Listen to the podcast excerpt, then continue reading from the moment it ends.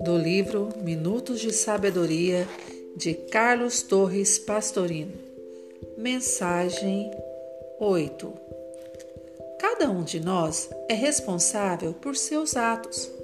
Por que vai desanimar pelo que os outros fizeram a você? Que tem você que ver com isso? Siga à frente, ainda que o mundo inteiro esteja contra você. Você há de vencer, mesmo que fique sozinho.